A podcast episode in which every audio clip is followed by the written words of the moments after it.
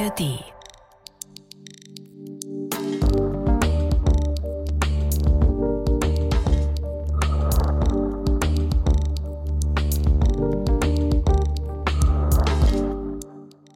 Dezember 1937. Seit circa fünf Monaten befindet sich das japanische Kaiserreich mit der Republik China im Krieg.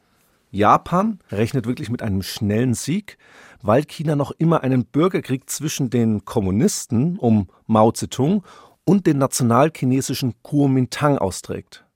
Japan hat ein Auge auf die zahlreichen Rohstoffe des Landes geworfen, also von China, insbesondere weil man davon auf den japanischen Inseln recht wenig hat. In Shanghai als Kriegsschauplatz haben bereits erbitterte Kämpfe stattgefunden und nun richtet sich der Fokus der japanischen Invasion auf Nanking. Nanking liegt im Osten des Landes, etwa 300 Kilometer von Shanghai entfernt, also landeinwärts. Also man kann sagen, nicht ganz an der Ostküste Chinas. 1,3 Millionen Einwohner leben 1937 bereits hier. Und übrigens, das finde ich auch ganz wichtig, ist Nanking damals die Hauptstadt der Republik China und deshalb eben auch von besonderer Bedeutung.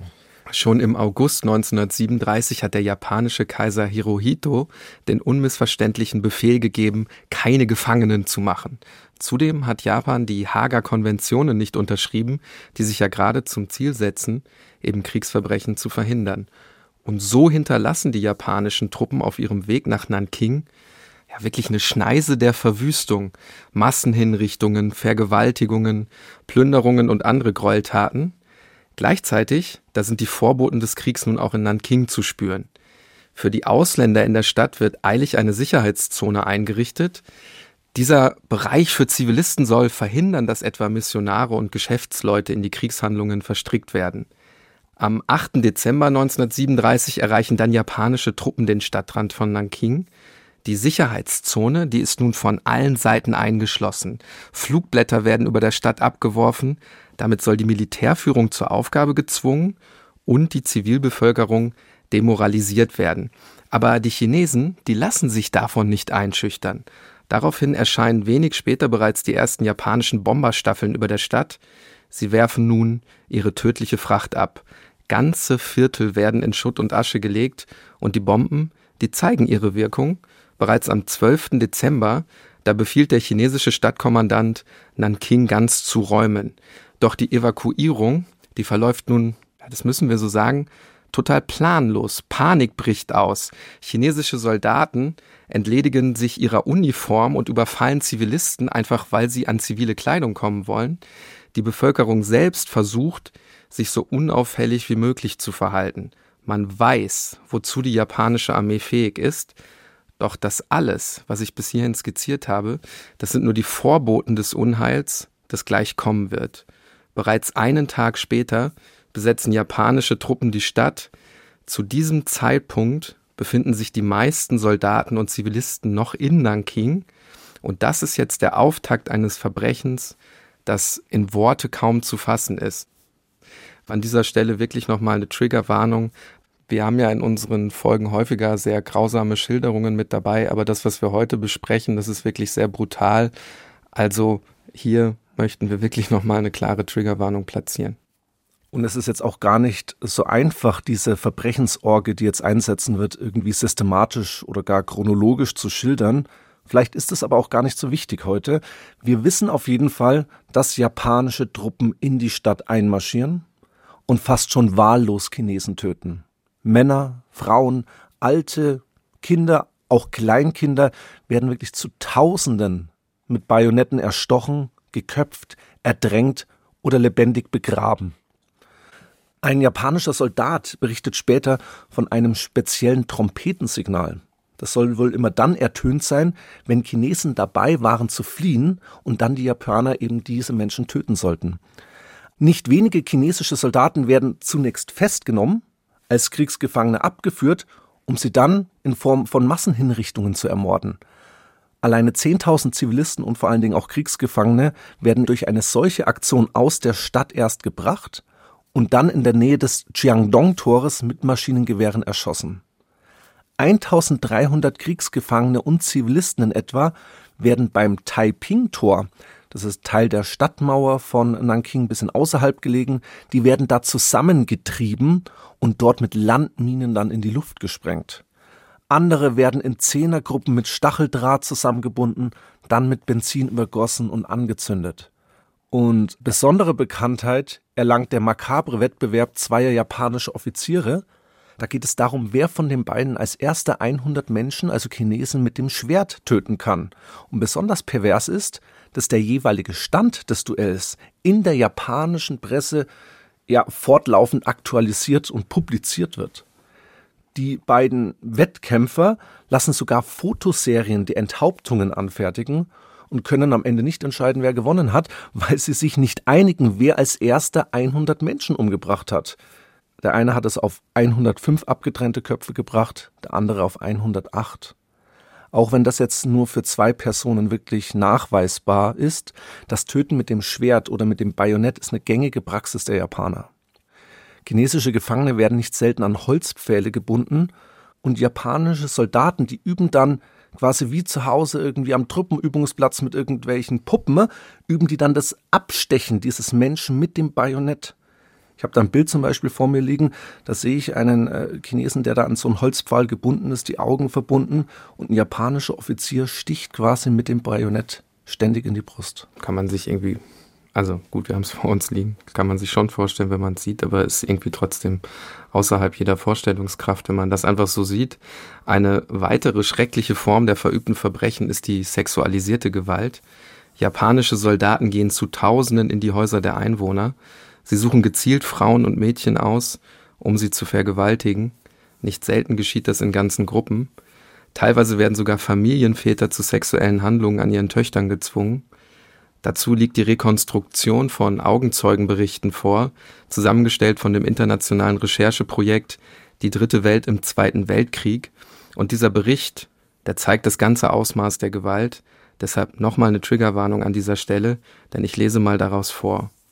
Die marodierenden japanischen Soldaten schnitten Frauen die Brüste ab, nagelten Kinder an die Wände oder rösteten sie über offenem Feuer. Sie zwangen Väter, ihre eigenen Töchter zu vergewaltigen und kastrierten chinesische Männer. Sie häuteten Gefangene bei lebendigem Leib und hingen Chinesen an ihren Zungen auf. Ja. Kann man nichts dazu sagen. Es ist kaum zu kommentieren. Tausende von Frauen werden in sogenannte Trosthäuser der japanischen Armee verschleppt. Hier werden sie gezwungen, als Sexsklavinnen zu arbeiten. Genitale Verstümmelungen und andere Grausamkeiten, die sind dabei an der Tagesordnung. Ja, du sagst es, Niklas, es ist echt schrecklich, übersteigt alles Vorstellbare, auch als wir uns an die Folge gemacht haben. Aber es bringt ja jetzt auch, finde ich, nichts, irgendwie die Augen davor zu schließen und dieses Verbrechen irgendwie zu ignorieren oder nicht anzusprechen.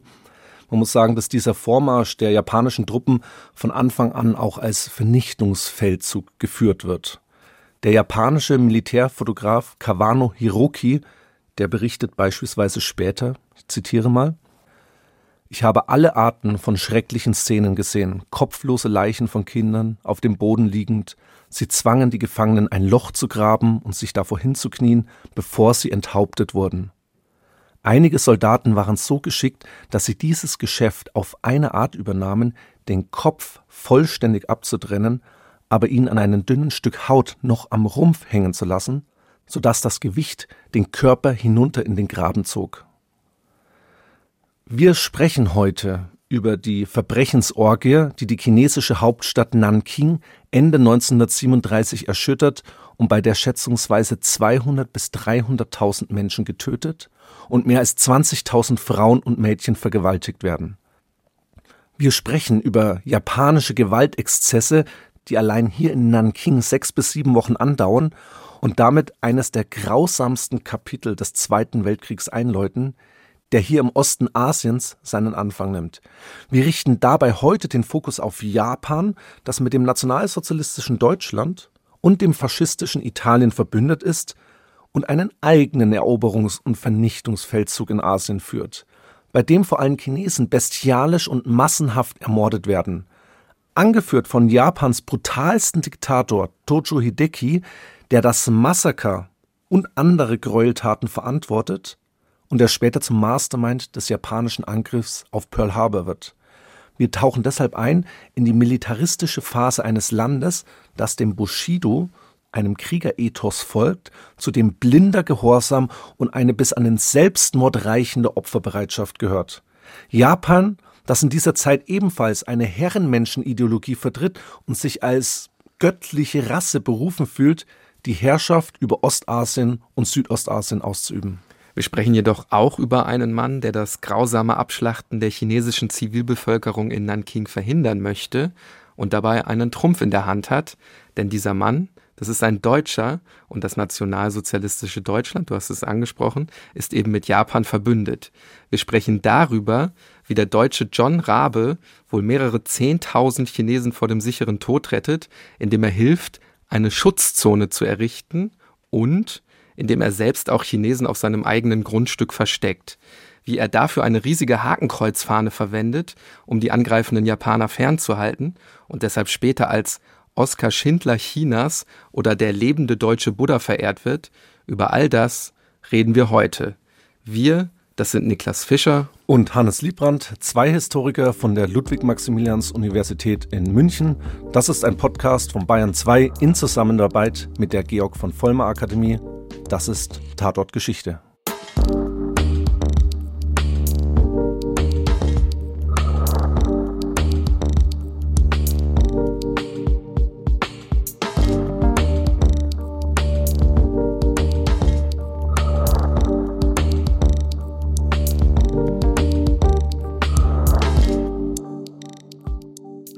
Ihr hört diese Folge und alle anderen Folgen von Tatort Geschichte wie immer in der ARD Audiothek und überall dort, wo es gute Podcasts gibt. Am besten einfach abonnieren, dann verpasst ihr auch keine Folge. Und wir sind ja in der aktuellen Staffel bereits in die Geschichte Chinas eingetaucht, als wir den Boxeraufstand und vor allen Dingen die Niederschlagung des Aufstandes näher angeschaut haben. Niklas, weiß jetzt nicht, wie es dir geht, aber hat mich doch auch ein bisschen mit Fragen zurückgelassen. Also was heißt Fragen? Also so eine Art von Interesse auch. Weil man einfach da auch selber ne, wenig Kenntnisse hat. Das genau. geht uns ja genauso wie vielleicht unseren Hörerinnen und Hörern. Ja, ist ja im Schulunterricht auch jetzt nicht so ja. präsent oder in der Erinnerungskultur, in der Geschichtskultur. Aber vor allen Dingen hat mich auch interessiert, wie dieses chinesische Nationalbewusstsein dann erstarkt. Dieses Jahrhundert der Demütigung hatten wir angesprochen. Die Beziehung des Landes eben auch zum Westen dadurch geprägt ist, aber eben auch zu Japan, das ja bei der Niederschlagung des Boxeraufstandes auch eine ganz wichtige Rolle gespielt hat. Und vor allen Dingen, wie dieser Wandel von einer de facto Kolonie am Anfang des 20. Jahrhunderts, hatten ja darüber gesprochen, unterschiedliche Interessenszonen, wirtschaftliche Ausbeutung, jetzt eben zu einer führenden Wirtschafts- und Militärmacht auch historisch abgelaufen ist. Und ganz wichtig dabei ist eben auch das Verhältnis zu Japan. Denn die Japaner, ich hatte es ja schon gesagt, die haben sehr häufig und sehr grausam in China interveniert. Ich werde heute etwas genauer auf die Geschichte Japans bis zum Massaker in Nanking und damit bis zum Zweiten Weltkrieg eingehen, während Niklas vor allen Dingen die chinesische Entwicklung ein bisschen parallel betrachtet. Und keine Sorge, wir halten das relativ kurz. Wir könnten jetzt hier stundenlang drüber sprechen, aber es ist einfach wichtig für das Verständnis des heutigen Tatortes. 1905 gewinnt Japan damals wirklich sensationell, muss man sagen, den ersten bedeutsamen Krieg der Neuzeit als asiatische Macht gegen eine europäische Macht, nämlich Russland. Wir könnten jetzt sagen, gut, Russland ist jetzt nicht unbedingt eine europäische Macht, aber ein damaliges Selbstverständnis doch eher eine europäische als eine asiatische Macht. Man muss also wirklich davon ausgehen, Japan ist eine sehr aufstrebende Nation, wirtschaftlich, militaristisch, gesellschaftlich, kulturell, die auch ihre Muskeln spielen lassen möchte. Das Land wird sehr radikal, muss man sagen, modernisiert, insbesondere die Armee, und das alles eigentlich nach westlichem Vorbild. Es werden umfassende Reformen eingeleitet. Das Ständesystem, das früher noch da war, das wird abgeschafft, eine allgemeine Schulpflicht beispielsweise eingeführt. Das Land erhält eine Verfassung und erfährt auch einen technologischen und industriellen Fortschritt. Also man kann sagen, Japan tritt so ein bisschen in die Moderne ein. Etwas später, es Deutschland, Großbritannien, aber doch auch früher als andere Staaten. Das Ziel ist wirklich mit dem Westen auf Augenhöhe stehen und dazu gehört auch der militaristische Aspekt, also dass das Militär eben nach westlichem Vorbild reformiert werden muss. Und besonders orientiert man sich dabei an dem Deutschen Reich bzw. an Preußen.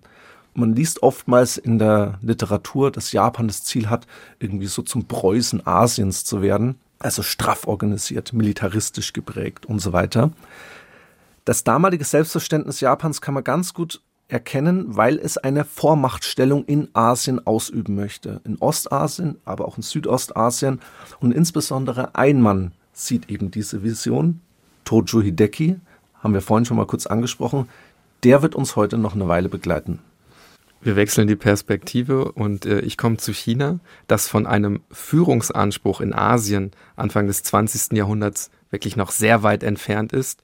Nicht zuletzt auch wegen des Boxerprotokolls, das China ja nicht nur weiterhin ausbeutet, sondern auch schwer demütigt. Haben wir in der Episode zum Boxeraufstand besprochen, hört in die Folge also unbedingt noch mal rein, um das besser zu verstehen. Das Land wird noch immer von ausländischen Mächten gesteuert und ist eben in Interessenszonen dieser westlichen Mächte aufgeteilt. 1911 stürzt dann ja auch die Kaiserdynastie, also das Kaisertum wird abgeschafft und stattdessen 1912 dann die Republik China gegründet. Damit beginnt dann der Aufstieg der Nationalisten, ganz bekannt vor allem die sogenannte Kuomintang, also die Nationale Volkspartei Chinas. Die Partei ist bis 1949 wirklich die führende politische Macht in China, bis sie schließlich 1949 den Machtkampf gegen die Kommunisten unter Mao Zedong verliert. Sie zieht sich dann im Anschluss nach Taiwan zurück, wo sie dann formell die Republik China fortführt. Aber da sind wir jetzt zeitlich und geografisch nicht mehr in dieser Episode. Das machen wir vielleicht mal in einer anderen Folge.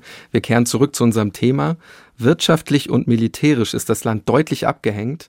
Es gibt zwar Reformbestrebungen jetzt nach westlichem Vorbild, aber auch zahlreiche Widerstände dagegen. Und darin zeigt sich auch das stolze Selbstverständnis Chinas. Wir sind das Reich der Mitte mit einer tausendjährigen Tradition. Was sollen wir zum Beispiel von den Amerikanern lernen? Dazu müssen wir eben sehen, das haben wir jetzt mehrfach angesprochen, dass die ausländischen Mächte immer wieder die Entwicklung des Landes blockieren, also das Land ausbeuten und unterdrücken. Denkt zum Beispiel einfach an die Opiumkriege, die haben wir ja auch schon thematisiert. Die Kriege gegen Großbritannien und Frankreich, das sind eben Kriege, durch die das Land wirtschaftlich ausbluten muss und durch die im Ergebnis Gebiete abgetreten werden müssen, zum Beispiel Hongkong. Hinzu kommen Kriege gegen Japan und Russland, wo man zusätzlich zahlreiche Territorien verliert, die Mandschurei, Korea oder Taiwan. Und zu diesen territorialen Verlusten kommen eben auch innenpolitische Zerwürfnisse. Wichtig wird jetzt, mit dem Machtwechsel in China 1911, 1912 beginnt so langsam zumindest der Rückzug westlicher Mächte aus dem Land. Das liegt natürlich auch an einem, ich sage jetzt mal, veränderten Fokus. Denn in Europa, da ist es natürlich längst zum Wettrüsten gekommen und die europäischen Großmächte, die taumeln so langsam in Richtung des Ersten Weltkriegs, der hängt halt schon in der Luft, weshalb man sich dann eben auch aus China zurückzieht. Und damit steigt dann der Einfluss Japans, das jetzt die Möglichkeit erkennt, in dieses Machtvakuum vorzustoßen. Ja, Niklas, wie so häufig ist der Erste Weltkrieg irgendwie so ein Katalysator für weitere Entwicklungen, für politische und geostrategische Veränderungen. Und so ist es eben auch in Ostasien, obwohl der eigentlich zumindest anfänglich vornehmlich in Europa geführt wird. Japan kämpft aber auf Seiten der Alliierten, unter anderem eben gegen das Deutsche Reich und annektiert dann gemäß Versailler Friedensvertrag auch die deutschen Kolonien in China. Haben wir auch schon mal darüber gesprochen, also Tsingtao bzw. Stadt Kiaochu. Und danach beginnt eigentlich eine Zeit des Rückgangs oftmals, der Wirtschaftskrisen, der Neuausrichtungen, der innenpolitischen Konflikte. Also da ist Japan nicht davon verschont.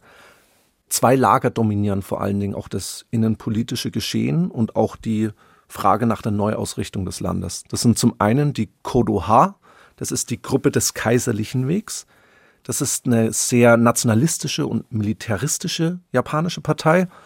Und die heben die Göttlichkeit des Tenno, also des japanischen Kaisers, hervor. Und die forcieren vor allen Dingen eine aggressive Außenpolitik gegen die Sowjetunion, weil Japan natürlich auch einen Blick auf die Mandschurei und auf andere Gebiete geworfen hat, also an die Ostküste der damaligen Sowjetunion. Die zweite Gruppe, die nennt sich Toseiha. Kontrollgruppe. Klingt jetzt irgendwie so demokratisch, ist es aber eigentlich auch nicht. Es ist schon eine gemäßigte Opposition zur Kodoha, also zu dieser ersten Gruppe. Und diese Gruppe, die richtet jetzt ihren Blick nicht Richtung Sowjetunion, sondern Richtung China. Also wir sehen hier, egal welche Gruppe wir nehmen, klare imperialistische Tendenzen in Japan. Und vor allen Dingen sehen wir auch gewisse Parallelen zu Nazi-Deutschland. Ich will diese Vergleiche jetzt nicht überstrapazieren, aber man kann wirklich gewisse Parallelen erkennen, die natürlich auch daher rühren, dass Japan eben sich Deutschland auch zum Vorbild nimmt. In Nazi-Deutschland erkennen wir ja die Annahme, das deutsche Volk sei ein Volk ohne Lebensraum. Also das sieht man ja häufig, dass bei so einem rassischen Gehalt angeblich der Deutschen auf so kleinem und kärglichen Raum leben muss. Wird ja dann auch ganz wesentlich als Kriegsmotiv. Ne? Genau, diese Lebensraumideologie oder die Eroberungspläne dann im Osten. Und dazu gehört auch der wirtschaftliche Aspekt, dass man eben auf diesem engen Raum auch wenige Rohstoffe hat. Und das hat Japan auch. Also da sehen wir auch schon gewisse Parallelen. Und beide leiten dann aus diesem falschen Überlegenheitsgefühl ab, dass man eben auf Kosten anderer Mächte imperial, aggressiv, nationalistisch aktiv werden kann, also die unterwerfen darf. Und in China sind eben die Rohstoffe, die Japan benötigt, um diese imperialistischen Ziele umzusetzen. Und damit beginnt dann auch der Aufstieg von Tojo Hideki, den ich jetzt schon ein paar Mal angesprochen hatte. Niklas, machen wir ja so häufig. Das finde ich auch immer ganz wichtig. Ich habe mal ein Foto von ihm mitgebracht. Das sieht man ihn hier. Beschreiben uns doch mal. Ja, ich liebe ja diese Bildbeschreibungen. Ähm, Halbglatze sehe ich auf jeden Fall direkt und einen dicken Schnauzbart. Die Brille, relativ dünne Gläser, wenn ich das richtig erkenne. Was natürlich sofort ins Auge sticht, ist, dass die Uniform übersät ist mit riesigen Abzeichen und Orden. Die eine Hand hat er hinter den Rücken gelegt und in der anderen hält er relativ lässig eine Zigarette. Sein Blick der sticht mir sozusagen direkt ins Auge, der wirkt unheimlich entschlossen. Und deshalb würde ich sagen, es ist schon ein Bild, also fast ein ikonisches Bild für den japanischen Militarismus. Also diese unglaubliche Anzahl an Orden und Auszeichnungen, die Uniform und eben dieser Blick, dieser stechende Blick. Man hat ja immer mal so ein Bild des Bösen vor Augen, wenn man so an Diktatoren des 20. Jahrhunderts denkt, dass jeder weiß, wie Stalin ausschaut, jeder weiß, wie Hitler ausschaut also ist natürlich Hobbypsychologie, ich weiß, aber kennst du irgendwie was, eine grausame Art im Optischen hier oder, oder wenn man es irgendwie so rein interpretieren möchte? Ja, also ich mag sowas eigentlich ja überhaupt nicht, weil das natürlich immer dann zu Fehldeutungen kommt. Aber ja, er schaut zwar entschlossen, das hatte ich gesagt, aber er schaut auch relativ freundlich. Er hat wirklich so ein, so ein verschmitztes Lächeln mhm. auch so ein bisschen drauf, was auch noch ein bisschen, ja, creepy macht, finde ich. Er wird dann Generalmajor Japans und geht wirklich skrupellos gegen zunächst die inneren Feinde vor. Also der Fokus liegt erstmal auf den Terror gegenüber der eigenen Bevölkerung, gegenüber Oppositionellen, gegenüber politischen Gegnern. Er übernimmt dann später die Leitung der japanischen Militärpolizei, der ganz berüchtigten Kempetei. Die wird später dann von der alliierten Kriegspropaganda während des Zweiten Weltkriegs als japanische Gestapo bezeichnet und ich finde, dieser Vergleich hinkt nicht unbedingt. Wir sehen ähnliche Methoden, nämlich willkürliche Verdächtigungen gegen Personen, Folter, Bespitzelungen, Sippenhaft. Also wirklich die ganze Palette des Terrors gegen verdächtige Menschen wird da ausgepackt. Und wenn wir jetzt schon über Parallelen zu Nazi-Deutschland sprechen, das liegt ja auch daran, dass Tojo Hideki selbst eben nach dem Ende des Ersten Weltkriegs der erste japanische Militärattaché in Berlin wird und dort einige Jahre bleibt, bis 1922. Also er will heißen, er studiert den preußischen Militarismus und ist schwer begeistert. Ab 1933 blickt er dann auch verstärkt auf Hitler und dessen NSDAP und da sehen wir nochmal diesen gemeinsamen Nenner, diese territoriale Ausbreitung durch rassische, also angeblich rassische Überlegenheit sei eben gerechtfertigt. Hitler möchte den Osten ausbeuten, Lebensraum im Osten schaffen, sieht die Slawen dabei als Untermenschen an. Tojo Hideki möchte China ausbeuten, sieht Chinesen als Untermenschen an. Und das ist auch bereits ein Motiv für die Gewalt, die wir am Anfang geschildert haben, auf die wir später nochmal zurückkommen werden. Bevor wir dazu kommen, lass uns auch noch mal kurz über die Vorgeschichte Chinas sprechen. Die Republik China wird ebenfalls Kriegsteilnehmer des Ersten Weltkriegs, wenn jetzt auch nicht wirklich aktiv, also ohne das Entsenden von eigenen Truppen. 1917 erklärt das Land Deutschland und Österreich-Ungarn den Krieg. Der wichtigste Grund für den Kriegseintritt ist aber eigentlich der Schutz vor Japan. Wir hatten ja gesagt, dass Japan die deutschen Kolonien in China, also Kiaochu und Tsingtao, übernimmt und die werden eben schon während des Kriegs von Japan militärisch besetzt. Man hofft nun durch den Kriegseintritt auf Beistand aus Europa und auch von den USA, eben um sein eigenes Territorium gegen den japanischen Expansionismus zu verteidigen. Das zeigt ja, wie wie schwach man sich selber vielleicht auch militärisch sieht und eben auch wirtschaftlich. Was zu diesem Zeitpunkt aber noch erschwerend hinzukommt, 1927, da bricht dann der chinesische Bürgerkrieg aus, ein Konflikt, der mit Unterbrechungen bis 1949 andauert und der vor allem zwischen zwei Seiten ausgetragen wird. Der rechte Flügel der Kuomintang unter Chiang Kai-shek gegen die kommunistische Partei unter Mao Zedong.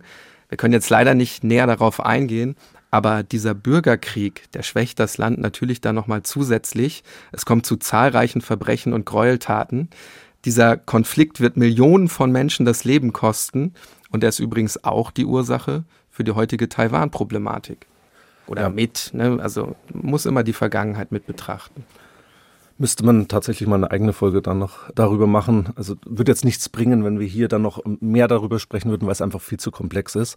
Aber was auf jeden Fall hängen bleiben sollte, ist, dass in Augen Japans China sowas wie ein gefundenes Fressen ist. Du hast es gesagt, militärisch schwach, wirtschaftlich schwach. Und diese Situation möchte man eben ausnutzen. Und es ist auch nicht der erste Konflikt, der innerhalb kürzester Zeit zwischen den beiden Ländern ausgetragen wird. Bereits 1894, 95 kommt es zum ersten japanisch-chinesischen Krieg. Als Volk übernimmt Japan nämlich die Kontrolle über Taiwan und Korea beispielsweise wird ein unabhängiger Staat, war davor, wie können wir es sagen, wie so ein Vasallenstaat eigentlich, ein tributpflichtiger Vasallenstaat gegenüber China. Also hier verliert China auch einen maßgeblichen Einfluss und auch einen wirtschaftlichen Faktor.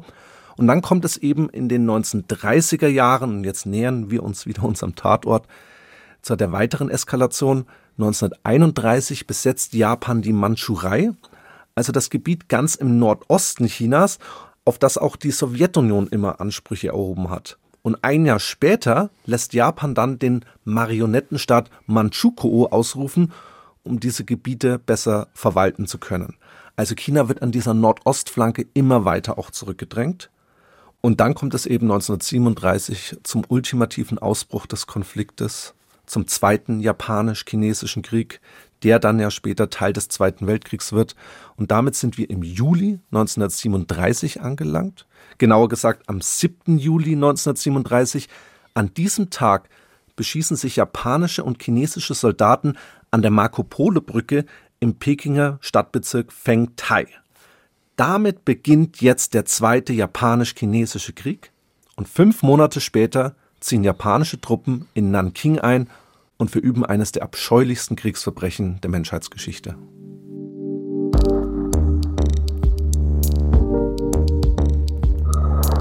Übrigens, liebe Leute, wir spielen am 17. November wieder in München live sozusagen in unserem Wohnzimmer, wo wir schon recht häufig aufgetreten sind, im Deutschen Museum. Es ist eine Zusatzshow aufgrund der großen Nachfrage bei unserer letzten Aufzeichnung dort. Und da würden wir uns natürlich sehr freuen, wenn ihr wieder mit am Start seid. Es ist ein neues Thema, das heißt, diejenigen, die beim letzten Mal dabei gewesen sind, können natürlich auch wiederkommen. Insofern meldet euch unbedingt an. Die Tickets, die findet ihr im Ticketshop des Deutschen Museums und den Link, den packen wir euch natürlich in die Show Notes.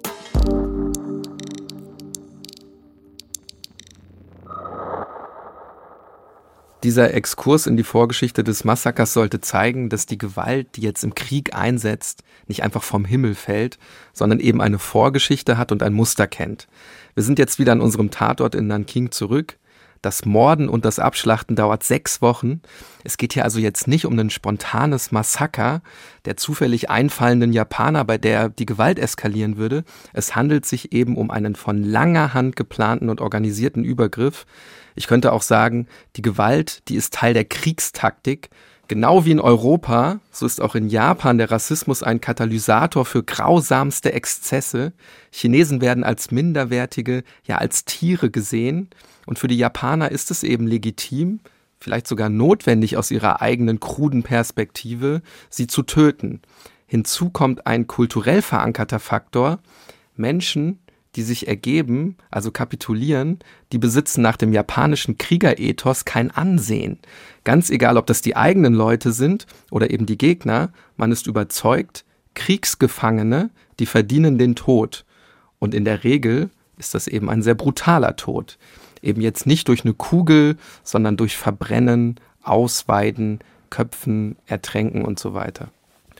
Und diese Gewaltorgien, die du jetzt schon wieder angesprochen hast, die werden ja häufig auch ideologisiert oder instrumentalisiert von der entsprechenden Führung, unter anderem eben auch von Tojo Hideki. Und es geht ihm nicht nur um eine grausame militärische Führung, sondern auch das Land Japan soll vollkommen umgekrempelt werden, unter anderem auch nach deutschem Vorbild. Da wird eben die totale Gleichschaltung auch beispielsweise des Schulsystems gefördert. Es werden Euthanasieprogramme aufgelegt, nach denen körperlich und geistig behinderte Menschen ja, sozialen Ballast darstellen. Und in seinen Entscheidungen, selbst bei dieser Tragweite dieser politischen Entscheidung, das soll immer recht schnell gewesen sein, erhält deshalb auch den Spitznamen das Rasiermesser. Und neben dieser Ideologisierung wird den Soldaten fern der Heimat natürlich auch jetzt ein rechtsfreier Raum geschaffen. Haben wir auch sehr, sehr oft, gerade auch in der Geschichte des Zweiten Weltkriegs. Aber was wir hier festhalten können, oft trifft diese Gewalt auch auf Widerstände. Und so ist es eben auch in Nanking. Mitbeteiligt an diesem Widerstand ist ausgerechnet ein deutscher Geschäftsmann und ein NSDAP-Mitglied, der aus Hamburg stammende John Rabe. Er wird den Chinesen in Nanking helfen. Rabe, der leitet die Siemens-Repräsentanz in der Stadt und er setzt sich für die Errichtung einer etwa vier Quadratkilometer großen Schutzzone ein ein Gebiet, in das auch chinesische Zivilisten flüchten können. Hannes, jetzt hatte ich ja vorhin die Bildbeschreibung, jetzt bist du mal dran. Ich habe ein Foto von John Rabe mitgebracht, vielleicht kannst du ihn auch ein bisschen beschreiben. Hm. Schaut ein bisschen aus wie du, Niklas, oder? Wenn man es mal ganz kurz anschauen würde. Vielleicht ohne Bart. Er hat auf jeden Fall auch eine Halbglatze, also ganz wenig Haare. Ja, und ich sehe so eine ja, ganz markante Brille ich weiß gar nicht, jetzt fällt mir nicht ein, wie die Brille heißt. Und John Lennon hat die immer aufgehabt, also so ganz runde Gläser und so ganz dünnes Gestell, glaube ich. Nickelbrille, Hannes. Nickelbrille, stimmt. Du hast recht.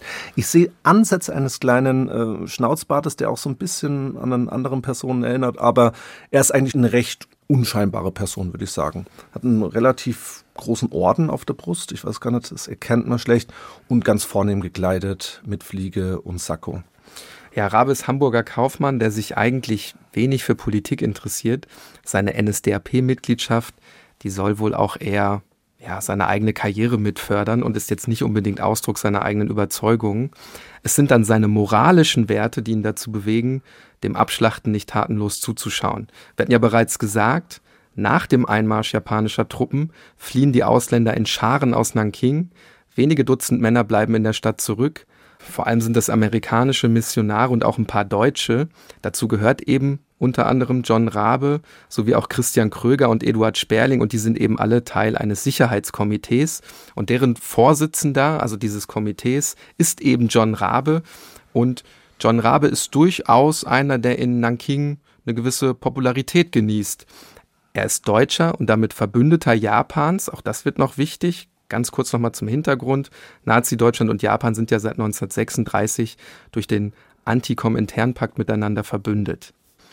Das Ziel des Komitees ist die Errichtung einer Schutzzone.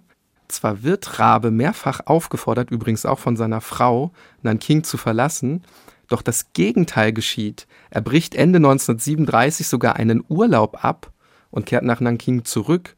Seine Beweggründe dafür, die hält er in seinem Tagebuch fest. Da schreibt er am 27. September 1937, also noch vor der Besetzung durch japanische Truppen, folgendes. Ich habe ferner auch nicht die geringste Lust, mein Leben für irgendwelche Sachwerte der Firma oder meines Eigentums aufs Spiel zu setzen. Aber es gibt da einen moralischen Punkt, über den ich als ehrbarer Hamburger Kaufmann bis jetzt nicht hinwegsehen kann. Unsere chinesischen Diener von etwa 30 Personen sehen nur auf den Master. Bleibt er, so stehen sie treu bis zuletzt auf ihrem Posten. Das andere arme Dienervolk, das zum größten Teil aus Nordchina stammt, weiß einfach nicht wohin. Kann und darf ich unter diesen Umständen fortlaufen? Ich glaube nicht. Wer einmal an jeder Hand ein zitterndes Chinesenkind stundenlang bei einem Luftangriff im Unterstand gesessen hat, wird mir das nachfühlen können. Neben der Schutzzone lässt er auf seinem Grundstück eine dreimal sechs Meter große Hakenkreuzfahne aufspannen. Die Fahne soll die japanischen Piloten von der Bombardierung seines Hauses abhalten. Unter die Fahne legen sich nachts Chinesen zum Schlafen und deshalb notiert Rabe in sein Tagebuch, dieser Platz gilt als bombensicher.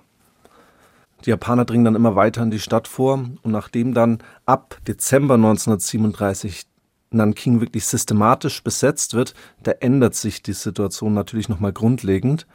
Nach dem Einmarsch japanischer Truppen in Nanking schreibt Rabe dann wieder in sein Tagebuch. Wie ich soeben hörte, sind wieder Hunderte von entwaffneten chinesischen Soldaten aus unserer Zone abgeführt worden, um erschossen zu werden. Die Straße nach Xiaquan ist ein einziges Leichenfeld. Vor dem Tor liegen die Leichen haufenweise herum. Die Japaner rühren keinen Finger, um aufzuräumen. Wir Europäer sind alle wie gelähmt vor Entsetzen. Die Hinrichtungen finden überall statt, zum Teil mit Maschinengewehren bei den Baracken vom Kriegsministerium. In der letzten Nacht sollen etwa 1000 Mädchen und Frauen vergewaltigt worden sein. Allein in dem Ginling Girls College über 100 Mädchen. Man hört nur noch von Vergewaltigungen. Wenn die Männer oder Brüder dazukommen, werden sie erschossen. Wohin man sieht und hört, nichts als Brutalität und Bestialität der japanischen Soldateska. Ja, es ist wirklich grauenhaft. Es gibt neben den Tagebüchern Rabes auch zahlreiche weitere deutsche Meldungen aus der Sicherheitszone in Nanking, in denen eben über diese japanischen Gräueltaten berichtet wird. Ich habe mir die Akten mal angeschaut, die sind äh, glücklicherweise publiziert. Ich erspare uns aber jetzt mal die Details der Berichte. Wir hatten das in unserem Intro schon ausführlich gezeigt, wie ich finde. Wer sich da noch weiter darüber informieren möchte, ich packe euch das Buch mal in die Show Notes. Man kann aber so ein gewisses Muster der Gewalt erkennen. Zunächst wird nämlich die Stadt, zumindest Teile der Stadt, systematisch von japanischen Truppen besetzt. Dann beginnen die Plünderungen von wirklich jeglichem Hab und Gut. Teilweise nehmen die Japaner auch Ochsenkarren mit, um die Beute eben abzutransportieren. Dann wird sofort nach schönen Mädchen und Frauen gefragt quasi als weitere Kriegsbeute. Männer und andere Verwandte, die das verhindern wollen, die sie jetzt irgendwie schützen vor die Frau oder vor die Tochter stellen möchten, die werden in der Regel sofort erschossen. Nach den Vergewaltigungen werden die Mädchen und Frauen auch in der Regel erschossen, mit dem Schwert getötet, enthauptet, nicht selten vorher auch verstümmelt. Und viele der Männer, die es nicht geschafft haben, irgendwie zu flüchten, die werden dann in Massen abgeführt und hingerichtet. Dann werden die ganzen Nutztiere, die die Chinesen natürlich auch zum Überleben dort haben, also Schweine, Kühe, Hühner und so weiter erschossen und dann die Häuser angezündet. Man kann wirklich sagen, die Japaner hinterlassen da verbrannte Erde, zerstören alles und jeden, der eben nicht die Stadt verlassen kann rechtzeitig. Und vor dem Hintergrund dieser Verbrechen, da füllen sich natürlich die Verstecke von John Rabe immer mehr mit chinesischen Flüchtlingen. Er schreibt am 12. Dezember 1937 in sein Tagebuch, dass bereits vier Tage nach dem Einmarsch der japanischen Truppen 30 Leute in sein Büro schlafen, drei im Kohleloch, acht Frauen und Kinder in der Toilette und der Rest von über 100 Personen in Unterständen oder im Freien in seinem Garten. In der Nacht zum 19. Dezember, da wird es jedoch auch brenzlig für ihn. Wir dürfen ja nicht vergessen, das Ganze ist ja nicht ungefährlich. Da springen nämlich sechs japanische Soldaten über eine Mauer in seinen Garten, wo auch die ganzen Chinesen liegen, unter der Hakenkreuzfahne, in den Büschen und überall. Rabe leuchtet dann wohl mit seiner Taschenlampe den Garten ab, erkennt die japanischen Soldaten, leuchtet den Japanern wohl direkt ins Gesicht. Die Japaner ziehen dann ihre Waffen. Man denkt jetzt, jetzt kommt es hier gleich zu einer Schießerei. Doch Rabe brüllt dann zurück und tippt immer wieder auf die Hakenkreuzbinde, schreit die japanischen Soldaten auch auf Deutsch an. Und das zeigt eben Wirkung. Und die Japaner, also diese sechs japanischen Soldaten, die gehen dann wieder weg aus seinem Garten. Es gibt ähnliche Berichte, wo das auch Amerikaner versucht haben, aber die Stars and Stripes der Amerikaner, die verfehlen wirklich ihre Wirkung. Rabe erkennt es natürlich auch, dass seine deutsche Herkunft hier ein gewisser Faktor ist und er versucht es dann auch in einer größeren Dimension auszunutzen und schickt ein Telegramm an Adolf Hitler höchstpersönlich mit der Bitte, mäßigend auf die Japaner einzuwirken. Und ich glaube, wir müssen jetzt keine Propheten sein, um zu wissen, dass dieser Brief an Adolf Hitler mit dieser Bitte natürlich äh, vollkommen sinnlos ist. Ja, Hannes, du hast es jetzt szenisch sehr, sehr gut dargestellt, finde ich. Auch die ganze Dramaturgie hast du auch immer auf deinen Arm übrigens getippt. Das konnten jetzt unsere Hörerinnen und Hörer nicht sehen, aber du warst voll drin in der Szene. Und wenn wir uns die Konsequenzen, also die Entwicklung, die das dann eben im Laufe der Zeit nimmt, äh, konkreter anschauen, dann können wir sagen, die Verbrechen, die greifen wirklich immer mehr auf die Sicherheitszone über. Also es wird wirklich immer bedrohlicher. Eine amerikanische Quelle, die spricht davon, dass die Sicherheitszone ab Mitte Dezember zum Bordell für japanische Soldaten geworden ist. Es kommt wohl teilweise zu mehr als 1000 Vergewaltigungen pro Nacht. Und inmitten dieser Barbarei, da steht eben das Haus von John Rabe, hier liegen die Menschen kauernd zusammen und hoffen, diese Hölle irgendwie zu überstehen. 650 Menschen leben zeitweise auf seinem Grundstück.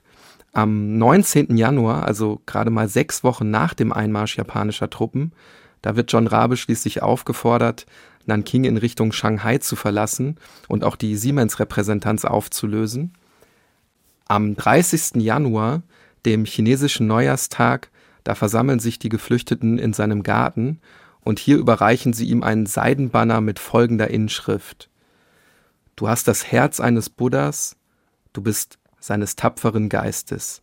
Du hast Tausende von Armen aus Not und Gefahr gerettet, möge die Gunst des Himmels dir beschieden sein, die Flüchtlinge deines Lagers denkt jetzt auch an die Szene von Oskar Schindler. Wir haben ja beide den Film angeschaut, mhm. mit der auch dann am Ende was überreicht. Also war jetzt sofort irgendwie ja, diese Parallele. Zieht man, glaube ich, automatisch, ja.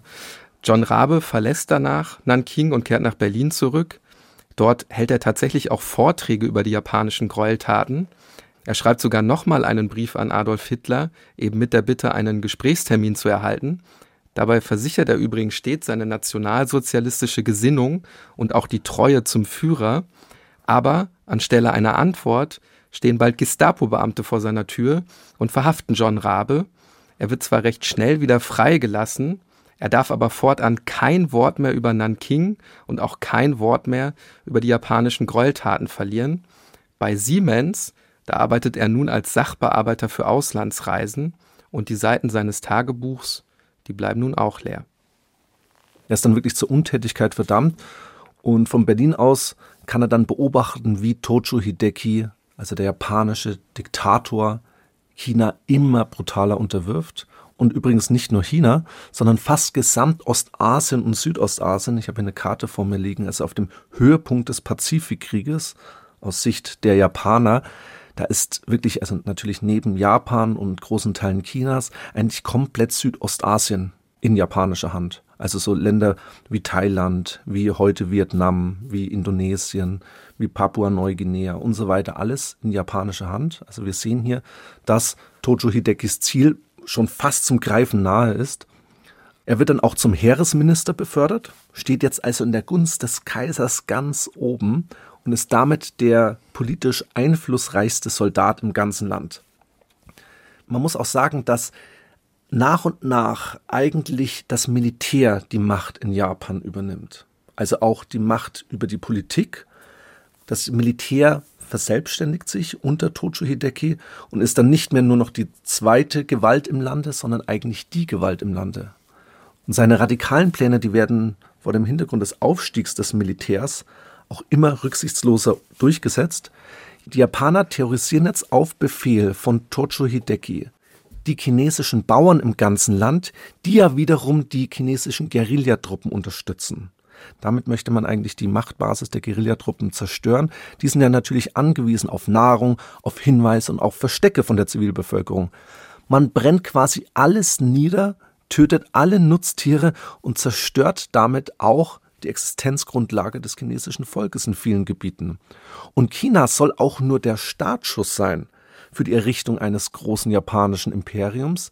Die übergeordnete Vision war wirklich so eine von Japan geführte neue Ordnung, also die Beherrschung des asiatischen Kontinents. Und alle, die jetzt auch damals die Serie The Man in the High Castle angeschaut haben, wo ja kontrafaktisch oder fiktiv dann die Geschichte erzählt wird, wenn Deutschland und Japan den Zweiten Weltkrieg gewonnen hätten, dann erkennt man ein bisschen so diese Vision, also die Aufteilung der Erde zwischen im Westen die Nationalsozialisten und im Osten eben die Japaner. Und das versuchen die Japaner eben Ende 37 im Pazifik, in Ostasien dann eben zu errichten.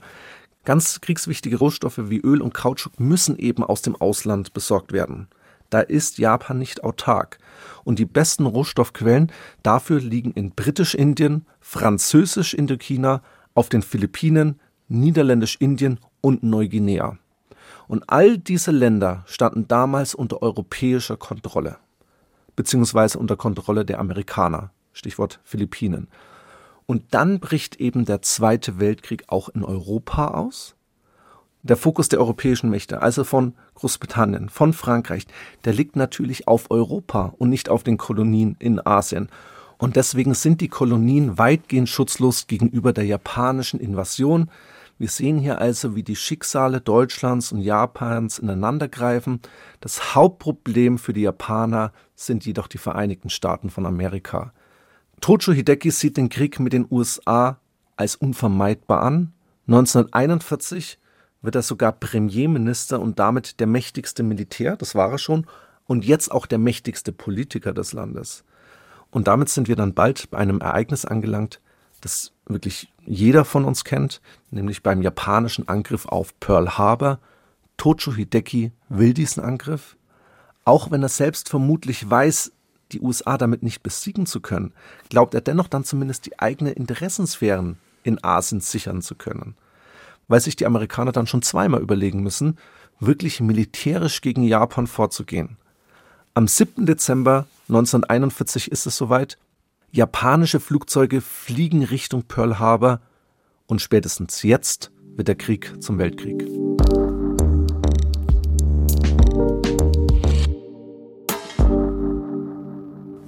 Als die Amerikaner auf Hawaii die japanischen Kampfflugzeuge erkennen können, ist es schon zu spät. Mehrere Schlachtschiffe, Kreuzer und Zerstörer der USA liegen bald auf dem Meeresboden. Fast 200 Kampfflugzeuge werden zerstört, Dutzende weitere schwer beschädigt. Mehr als 2000 Menschen kommen dabei zu Tode. Aber den erhofften überzeugenden Sieg, den kann Japan eben nicht erringen. Im Gegenteil, spätestens jetzt sind die USA in diesem Krieg aufgewacht. Und erst jetzt, das hattest du gesagt, wird dieser eigentlich zu einem Weltkrieg. Hannes, ich glaube, die weitere Geschichte dieses Kapitels des Zweiten Weltkriegs heben wir uns mal für eine andere Folge auf. Ja, darum geht es ja heute auch nicht. Deswegen lass uns da jetzt mal stoppen. Wobei der Name Pearl Harbor ja bis heute in den USA so als Synonym für einen ohne jegliche Vorwarnung erfolgten Angriff steht, also fest in der Erinnerungskultur verankert ist. Ich nehme an, dass jedes amerikanische Kind Pearl Harbor kennt oder die Geschichte zu Pearl Harbor. Und übrigens, und das ist vielleicht interessanter, um wieder auf Tojo Hideki und die Japaner zurückzukommen, ist dieser Angriff auf Pearl Harbor Teil einer wirklich breit angelegten Offensive im Pazifik. Nämlich kurz zuvor erfolgt die japanische Offensive auf den britischen und niederländischen Kolonien, also im heutigen Thailand und Malaysia. Also man kann jetzt wirklich sagen, Ende 1941 geht Tojo Hideki aufs Ganze. Ja, wir könnten jetzt noch stundenlang über den Pazifikkrieg sprechen. Uns ging es heute mehr darum, diesen Kriegsschauplatz zumindest mal kurz in den Blick zu nehmen. Ein Schauplatz, der, da sage ich jetzt glaube ich nicht zu viel, hier im Westen eher selten thematisiert wird. Und vor allem wollten wir über Kriegsverbrechen sprechen, die eben auch von anderen beteiligten Mächten des Zweiten Weltkriegs verübt worden sind, eben hier ganz konkret von Japanern. Und weil wir in dieser Staffel bereits über den Boxeraufstand gesprochen haben und auch über seine blutige Niederschlagung, bei dem ja die Japaner auch eine der maßgeblichen Kräfte waren. Ich bin jetzt absolut kein Spezialist für die heutigen internationalen Beziehungen zwischen Japan und China, aber das Verhältnis der beiden Länder, das müssen wir sicher auch im Spiegel dieser Vergangenheit sehen. Wir wissen dann, dass Japan den Zweiten Weltkrieg verliert. Tojo Hideki hat sich mit dem Angriff auf Pearl Harbor, das kann man glaube ich sagen, sprichwörtlich sein eigenes Grab geschaufelt. Fast vier Jahre geht der Krieg im Pazifik zunächst noch weiter. Insel für Insel wird unter schwersten Verlusten eingenommen, kennt man vielleicht auch unter dem Begriff Island Hopping. Das endet dann alles erst mit dem Abwurf der tödlichsten Waffe der Menschheitsgeschichte, der Atombombe. Wir haben heute zumindest ansatzweise die Grausamkeit und die Entschlossenheit der japanischen Armee damals kennengelernt. Und natürlich sind diese Berichte bis nach Washington vorgedrungen, beziehungsweise die Amerikaner haben sich eben selbst beim sogenannten Island Hopping ein Bild davon gemacht, also der schrittweisen militärischen Eroberung der japanischen Inseln. Die Japaner, die sind wirklich fanatisch bis zum Ende. Und jetzt gehen vielleicht eben Gedankenspiele los. Wie viele amerikanische Opfer wird der Krieg noch fordern? Wie viele GIs werden ihr Leben verlieren, wenn sie erstmal die Hauptinsel der Japaner betreten und Richtung Tokio marschieren? Das alles rechtfertigt natürlich 0,0 den Abwurf von Little Boy und Fat Man. Aber wir sind ja auch Historiker, Hannes, und wir sprechen eben auch über mögliche Motive. Und dazu gehört sicherlich auch das zeitgenössische Denken der Amerikaner damals. Nun muss man sagen, das sollten wir auf jeden Fall hier an dieser Stelle auch nochmal festhalten, wenn wir uns zum Beispiel den Abwurf etwa über Hiroshima anschauen. Hier sind zwar 40.000 Militärangehörige stationiert, aber unter den bis zu 80.000 Menschen, die direkt nach der Explosion sterben, sind eben vor allen Dingen Zivilisten und auch Zwangsarbeiter aus Korea und China. Das haben wir ja wirklich auch super oft in unseren Folgen, dass äh, die Opfer, über die wir am Anfang sprechen, da von der einen Seite dann nochmal zu Opfern von der anderen Seite werden, jetzt eben, weil sie in diese Kriegshandlungen dann doppelt verwickelt werden. Wir sehen natürlich auch, wie die Gewalt in Kriegen sich hochschaukelt. Heute haben wir dabei vor allen Dingen die japanische Seite beleuchtet. Natürlich waren die Amerikaner jetzt nicht die Engel auf Erden in der damaligen Zeit. Auch die haben Japan wirtschaftlich behindert. Auch die wollten den Aufstieg oder den Expansion Japans vor allen Dingen unter wirtschaftlichen Gesichtspunkten verhindern. Embargos wurden ausgestellt und so weiter. Aber Japan war eben auch eine sehr aggressiv imperialistische Macht in der damaligen Zeit. Nationalistisch und auch rassistisch, überzeugt von einem eigenen Überlegenheitsgefühl. Und Chinesen waren eben nichts viel mehr wert als Tiere. So dachte zumindest Tojo Hideki. Und diesen Hass hat er nachweislich auf seine Soldaten übertragen und auch über ihn, also über Tojo Hideki wollten wir heute sprechen. Einen Mann, der so lange ein Volksheld war, solange Japan siegreich ist auf den Schlachtfeldern. Nach dem Fall der Insel Saipan im Juli 1944 muss er alle Ämter abgeben. Übrigens, ich war ja mal auf Saipan, da habe ich dieses Suicide Cliff gesehen, wo wirklich hunderte Frauen mit den Kindern darunter gesprungen sind, nur um eben nicht zu kapitulieren, nur um eben nicht den Amerikanern in die Hände zu gelangen. Also da hat man auch diesen Fanatismus bis zuletzt wirklich ähm, an dieser Klippe schon fast spüren können. Tocho Hideki, der lebt dann bis Kriegsende zurückgezogen, als, man könnte sagen, gebrochener Mann, nämlich er hat dadurch auch seine Ehre verloren. Nach der japanischen Kapitulation wird er dann natürlich zum Most Wanted Man in Japan. Also man wird regelrecht Jagd auf ihn gemacht. Aber aufgeben und sich dem Feind ergeben, das liegt nicht in seinem Naturell. Am 8. September 1945 schießt er sich selbst in die Brust verfehlt jedoch das Herz und überlebt. Und jetzt erlebt er ein Schicksal, das Hitler auf der anderen Seite der Erde immer für sich verhindern wollte und auch verhindern konnte. 1946 wird Tojo Hideki vom Internationalen Militärtribunal für den fernen Osten als Kriegsverbrecher angeklagt und zum Tod durch den Strang verurteilt. Ist da ähnlich abgelaufen wie bei den Nürnberger Kriegsverbrecherprozessen. Das gab es eben auch in Japan. Angeklagt war die gesamte japanische Kriegsprominenz, Politiker und auch Generäle vor allen Dingen. Der japanische Kaiser Hirohito, der war nicht darunter. In der Denkweise der Alliierten, also auch der Ankläger, war Hirohito kein Hitler. Weder von der Funktion her noch von der Verantwortung her. Man nahm auch gewisse Rücksicht auf die gottähnliche Verehrung im Volk. Also, wenn wir an Führerprinzip Hitler in Nationalsozialismus denken, da ist das wirklich kein Vergleich. In Japan hat das wirklich einen gottgleichen Status gehabt, also nochmal viel stärker. Und Tojo Hideki war eben der Mann, der dafür verantwortlich gemacht wurde. Übrigens, der internationale Militärgerichtshof, der wurde auch für Japan von den vier Großmächten eingesetzt. Aber hier in Japan wird jetzt China als Ankläger auftreten und Frankreich ersetzen, die ja dann eben in Nürnberg diese Rolle eingenommen haben gegenüber Nazi-Deutschland. Also, um das jetzt rückblickend auf Tojo Hideki zu sagen, er stirbt auf jeden Fall nicht den Tod eines Samurai. Was ich da trotzdem ganz interessant fand, dass man ja durchaus Angst hat, dass er nach seinem Tod als Märtyrer verehrt wird. Lange ist es ja auch ein vollkommenes Mysterium, was mit seinen sterblichen Überresten passiert ist. Die fehlen nämlich, und das ist natürlich nach der Einäscherung der Leiche eine schwere Demütigung für seine Angehörigen. Ne? Das spielt natürlich auch der kulturelle Faktor eine ganz wesentliche Rolle.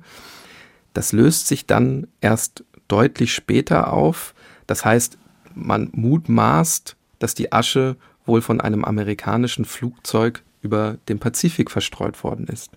Genau, und ähm, es muss wohl so gewesen sein, dass Angehörige und entfernte Angehörige dann bei dieser Nachricht erleichtert gewesen sein sollen, weil die Asche zumindest in japanischen Gewässern dann ist. Ja, übrigens dieses Einäschern und dann irgendwie anonym verstreuen, das hat man ja auch mit den deutschen Kriegsverbrechern gemacht. Also Da wurden die Leichen übrigens am Ostfriedhof in München eingeäschert, dann nach Thalkirchen gebracht und dann einen Bach gestreut, der dann in die Isar fließt.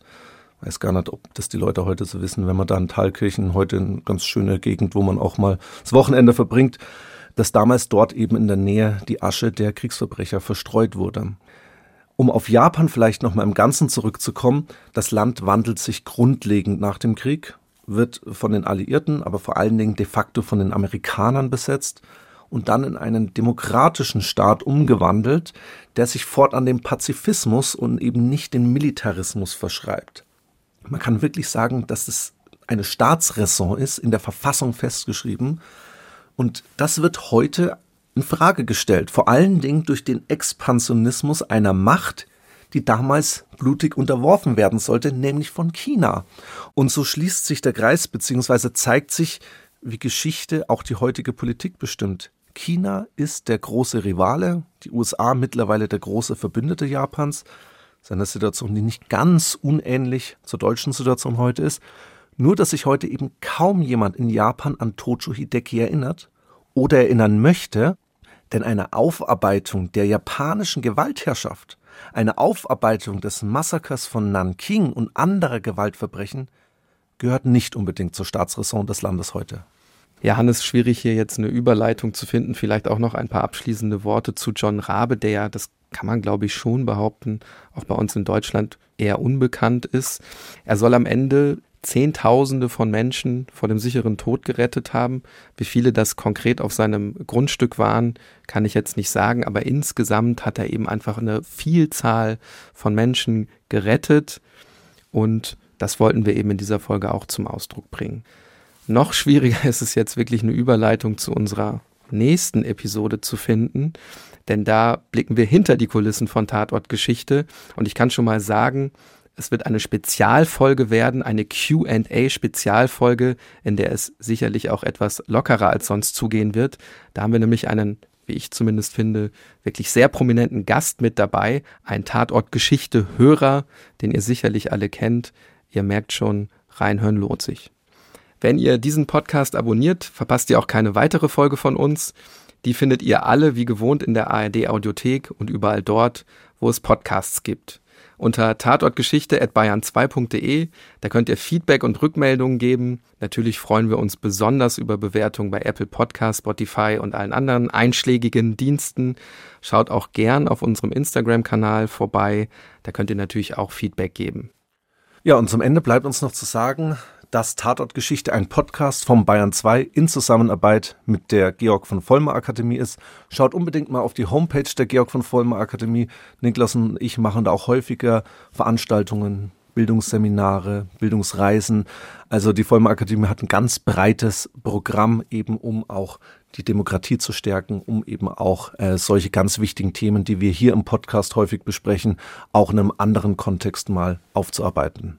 Ihr findet alle wichtigen Informationen unter www.vollmar-akademie.de.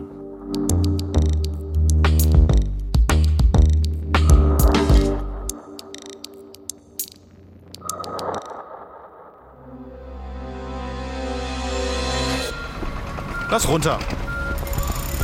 Vorsicht! Vorsicht! Das ist gar nicht so leicht. Die wiegen Tonnen sollen in den Westen verkauft werden. Aber für einen Grenzschmuggel sind die Torak-Pferde zu groß. Und jetzt?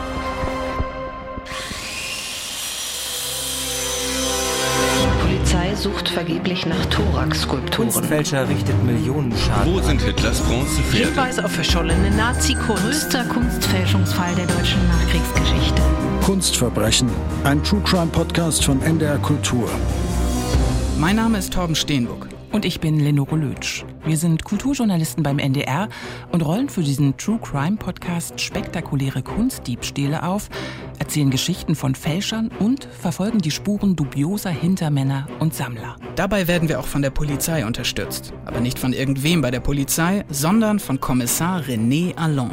Zielrichtung war, dass Arthur Brandt alles versuchen soll, um an die Skulpturen zu gelangen. Wir haben uns entschlossen, umfangreich bei allen Tatverdächtigen zu durchsuchen. Da geht der Puls ein bisschen hoch, dass man dann so einen Jachtinstinkt entwickelt, der uns Kriminalisten einfach angeboren ist. In Kunstverbrechen sind wir ganz nah dran an den Ermittlungen. Wir besuchen Tatorte. Ich habe mich auf diese Baustelle draufgeschlichen und so, jetzt hör mal ganz genau hin. Das Regenrohr, über das die Täter damals hoch in den zweiten Stock gekommen sind. Sprechen mit Experten und Zeugen. Sauer? Moin, Frau Sauer. Ich stehe. Ja, Entschuldigung, ich habe Ihnen etwas Falsches gesagt. Gehen Sie zum SOS Kindergarten in der Waldstraße. Ah, okay. Und liefern euch alle wichtigen Hintergrundinfos. Kunstverbrechen, der True Crime Podcast von NDR Kultur. Abonniert den Podcast am besten direkt in der ARD Audiothek, der kostenlosen Podcast-App der ARD. Dann verpasst ihr keine Folge.